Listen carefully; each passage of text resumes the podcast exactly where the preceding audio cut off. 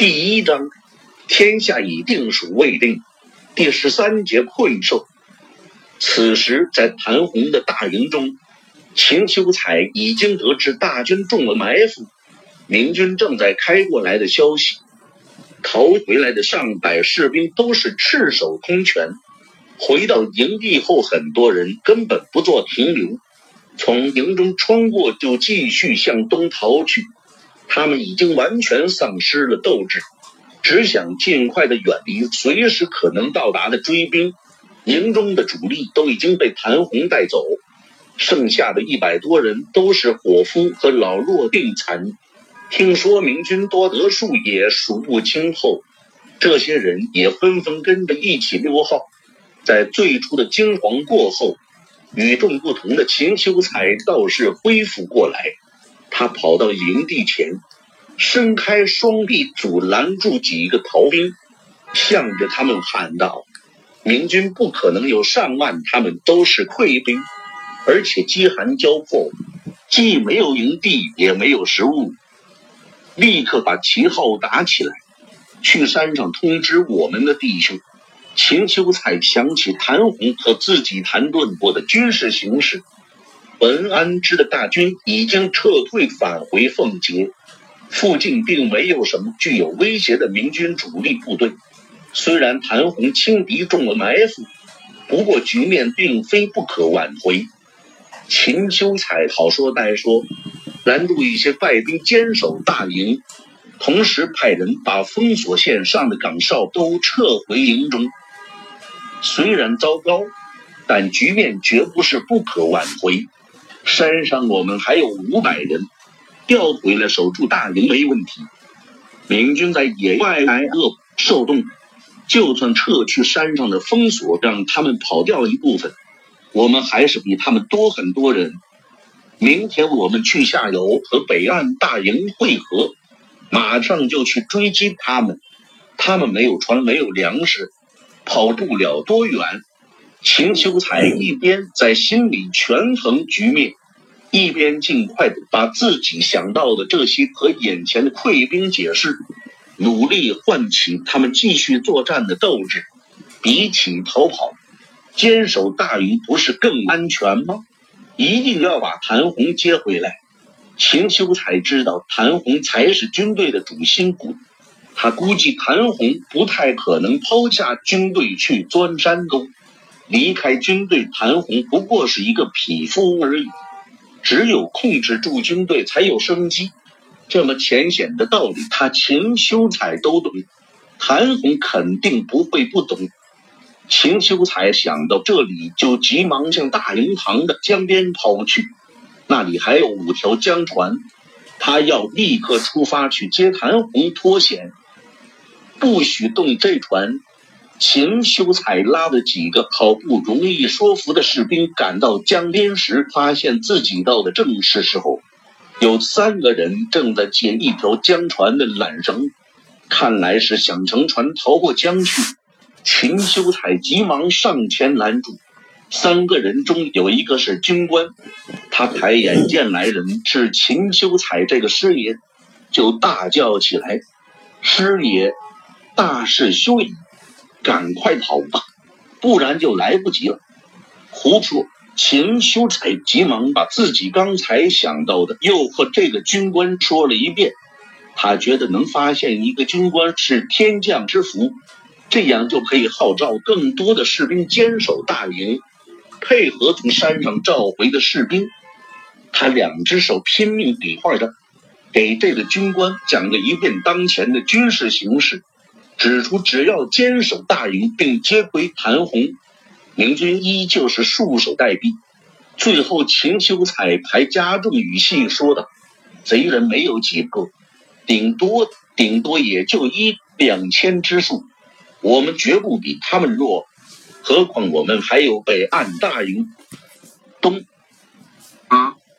一声沉闷的响声，跟的是秦修彩的一声惨呼。他对面的军官沉着脸，狠狠的一棍抡在秦修才的脑袋上，把他当场打昏过去。接着一脚把秦修才踢了出去，继续动手解缆绳。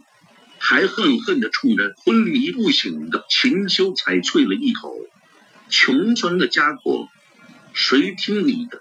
事无战心，敌情不详。这个军官好不容易才逃出明军的截击，他可不肯冒险留在这里。要是大营没守住呢，岂不是要给秦秋才殉葬？”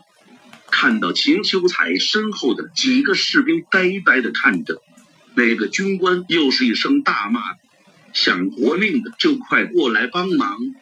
这一声大骂把那几个士兵惊醒过来，他们连声应是，冲过来帮着一起把已经解开缆绳的船推离岸边，然后纷纷跳上船，在军官的号子里一起挥桨，把船驶入江里，向着下游的方向离开这个已经无人保卫的军营。周开荒带着二百人赶到谭红大营的时候，天已经黑了。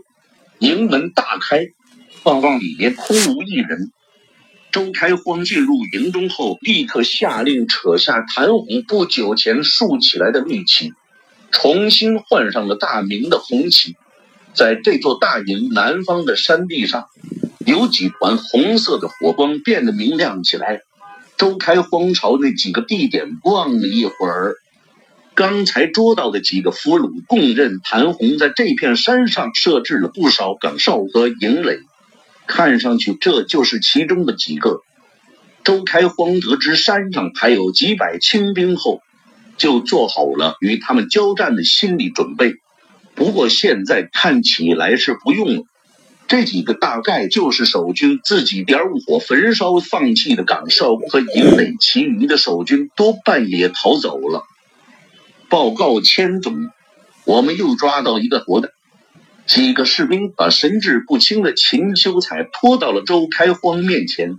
他们刚才在江边发现了这个昏迷不醒的家伙，同时还缴获了四条船。拿水泼醒他。周开荒打量了一下，猜测这个家伙可能是个师爷，也许能问出一些重要的情报。入夜已经很久了。岸边的明军和清军都不敢举起火把照明，只能摸黑继续对峙。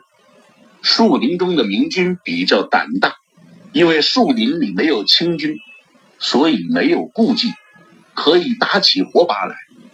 此时，谭红身边还有近三百士兵，他用这些士兵组成一个防御阵势，背水列阵，守着几百米长的一段河岸。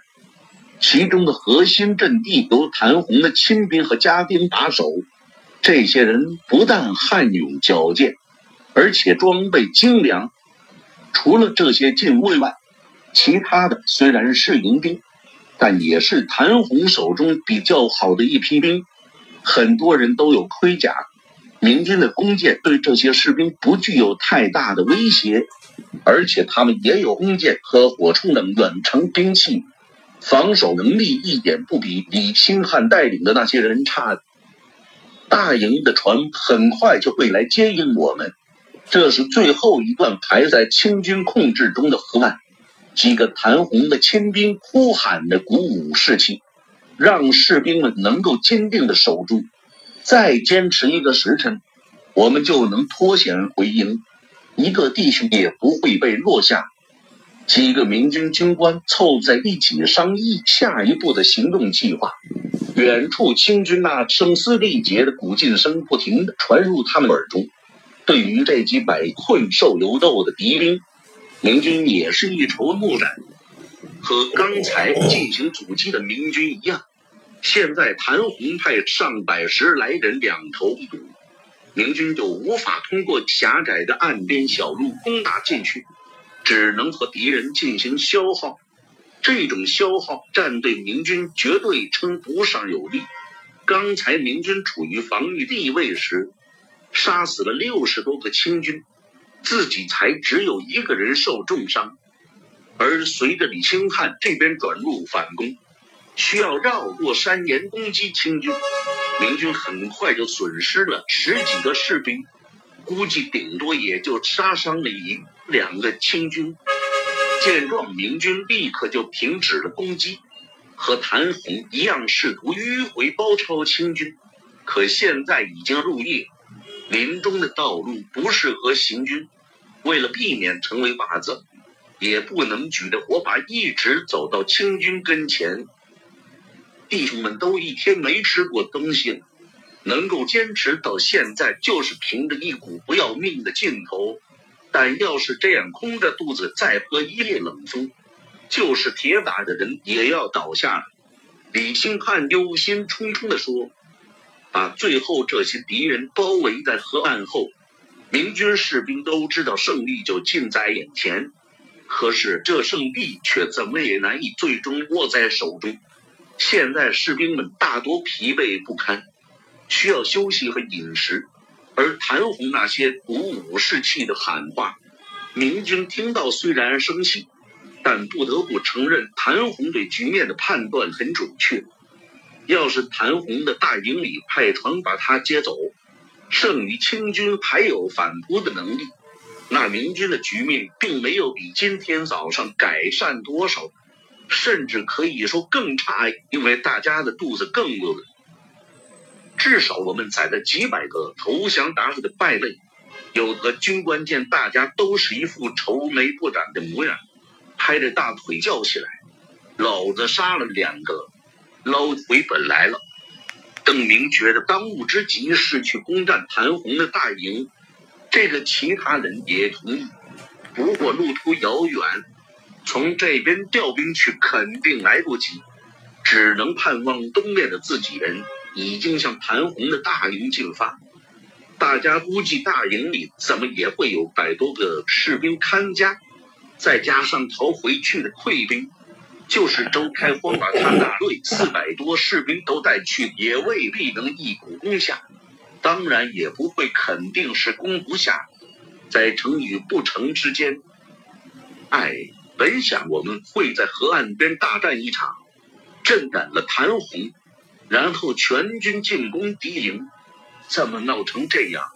被堵在这里，进退不得。现在谭红没有死，打乱了整个计划。大部分明军守在这里，若是被他脱险，那就是前功尽弃。可是这个狡猾的家伙不肯突围，只是一位死守，不但牵制住了明军主力，还卡断了岸边的交通线。报怨归抱怨，办法还是要想。最后大家都同意要从两翼。中间同时对这股孤军发起进攻，联络方法还是想见，反正对方占据的战线并不宽阔，同时发起进攻问题应该不大。不过黑夜里互相之间的联络是比较困难的事情，卡断交通线的谭红同样也切断了明军的联络通道。现在包围谭红的明军只能翻山越岭交换意见。虽然包围圈两端的直线距离只有两里路，但是摸黑走山路也要很久，一个来回就费半个时辰的功夫。再考虑到其他几队的军官也需要沟通，只能靠通讯兵两条腿跑来跑去联络。意见一致后，各队还要进行部署，部署妥当后还要进行通报，以便统一行动。子。夜之前，恐怕是收拾不下谭红这贼。这是一群人得出的结论，必须要一举克敌，拿下谭红的首级。这样，就算周千总没能打下敌营，我们也能靠这个震慑敌军，从容脱险，从最初轻松取胜的巨大喜悦中清醒过来的军官们，认真的向传令兵交代着。现在需要各队明军都认识到局面依旧险恶，大家必须保持拼死一战的势头，才能争取到胜路。正当明军紧锣密鼓的筹备最后一次猛攻时，韩红一直期盼的船只终于到来了。当邓明看到江上那点点火光时，明军的总攻还没有准备妥当。李兴汉见状就要上去蛮干，邓明和赵天霸好不容易才把他劝住。李兴汉也知道，在目前情况下发起进攻，除了多付出，伤亡没有什么益处。若是来传是谭红的部下，那就意味着今天的行动最终还是失败了。一旦谭红逃走，明军官兵依旧处于绝境。等一会儿看清楚再说。也许不是谭贼的船，邓明只能这样安慰心急如焚的李兴汉。不过他也知道这个希望渺茫。文安之、元宗帝多半都已经撤退的很远了，不可能在这个时间出现。听到邓明这明显的安慰话，李兴汉等周围的明军军官只能报以苦笑。与之相反，见到江面上的火光越来越近。谭红的阵地上爆发出一阵欢呼，虽然谭红谨慎的立刻加以制止，不过他本人也和部下们一样受到鼓舞。谭红意识到船只出现可能会引发明军的强攻，连忙下令所有的人严加戒备。谭红又想起营里只有几条船，若是见到船只不足，可能会动摇军心。于是又让亲兵们去呼喊，告诉大家这些船会分批把大家运到江对岸，只要大家服从命令、听指挥，都能平安渡过江去。谭红希望激起士兵抵抗的勇气，从而为他自己争取平安登船的时间。如果操作得当。跟在他身边的亲兵和家丁也能救出，这些是他最重视和依仗的武力。在谭红的授意下，本来在靠前位置督战的军官暗暗向内侧移动。这些军官都是谭红多年的部下，使他能够得心应手，掌握部队的工具。谭红肯定要为他们在船上留个位置，江船在黑暗中静悄悄地驶来。除了船桨拨动江水的声音，船上的人没发出任何其他声响。靠近河岸边两军对峙的阵地，船上的火把熄灭了，似乎是避免遭到敌方的攻击。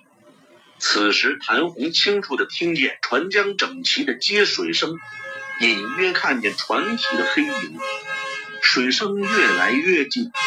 韩军都屏住呼吸，关注着江面上的动静，兴奋地等待着那些在最前排、随时可能遭到明军攻击的清兵，也不时回头望向水面。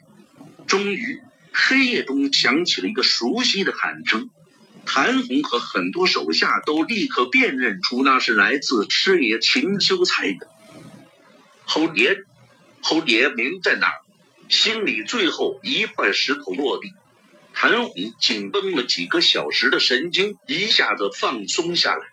这段时间虽然他一直能保持自制，但突围、坚守、逃生、死亡、各种思想斗争，以及希望与绝望的激烈冲突，在谭红心里一刻也没有停止过，快要不堪重负了。我在这里。喜悦的谭红亲自大喊一声，回应秦秋彩的询问。他身边同时响起了一片欢呼声，这是他那些喜不自禁的部下在劝励。其中有一些即将被抛弃，但目前还被蒙在鼓里的士兵，或者说是因为绝望而自我催眠，选择坚信谭红承诺的普通营兵。侯爷。听到谭红的回应后，江面上又传来秦修彩的一声叫喊，不过其中似乎没有什么喜悦之情，听上去好像倒是要哭出来一般，仅仅一声而已。秦修彩的声音不再继续传过来，船桨声停止了，江面上几艘船的黑雾中有新的火光亮起，像是很多的火把。乍一看有十几只之多，可绝大多数亮度并不高，似乎没有正常的火把那么明亮。火箭，谭红一个近卫最先反应过来，失声大叫。几乎在他这声喊叫发出的同时，谭红就看到那排火光扑面而至，一同袭来的还有嗖嗖的破空之声。侯爷小心！几个忠诚的卫士一下子挡在谭红身前，军队中响起了惊叫和哗然之声。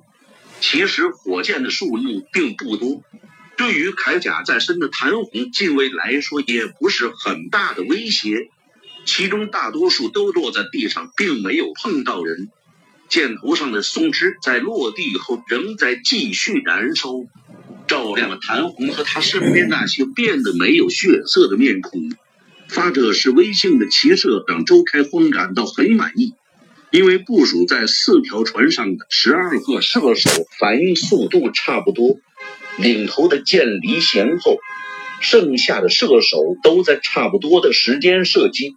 虽然火箭不多，但周开荒自认为很有气势和威慑力。满意的周开荒推了一把被两个士兵架在船头的秦修才，低声喝道：“很棒。”秦修才感到，随着这声喝令，左侧士兵架在他后颈上的匕首又紧了一紧，快要勒进肉去，就再次高声叫起来：“侯爷，什么都完了！大营被文都师攻破，好几万的兵马了，漫山遍野的都是朝廷的大兵。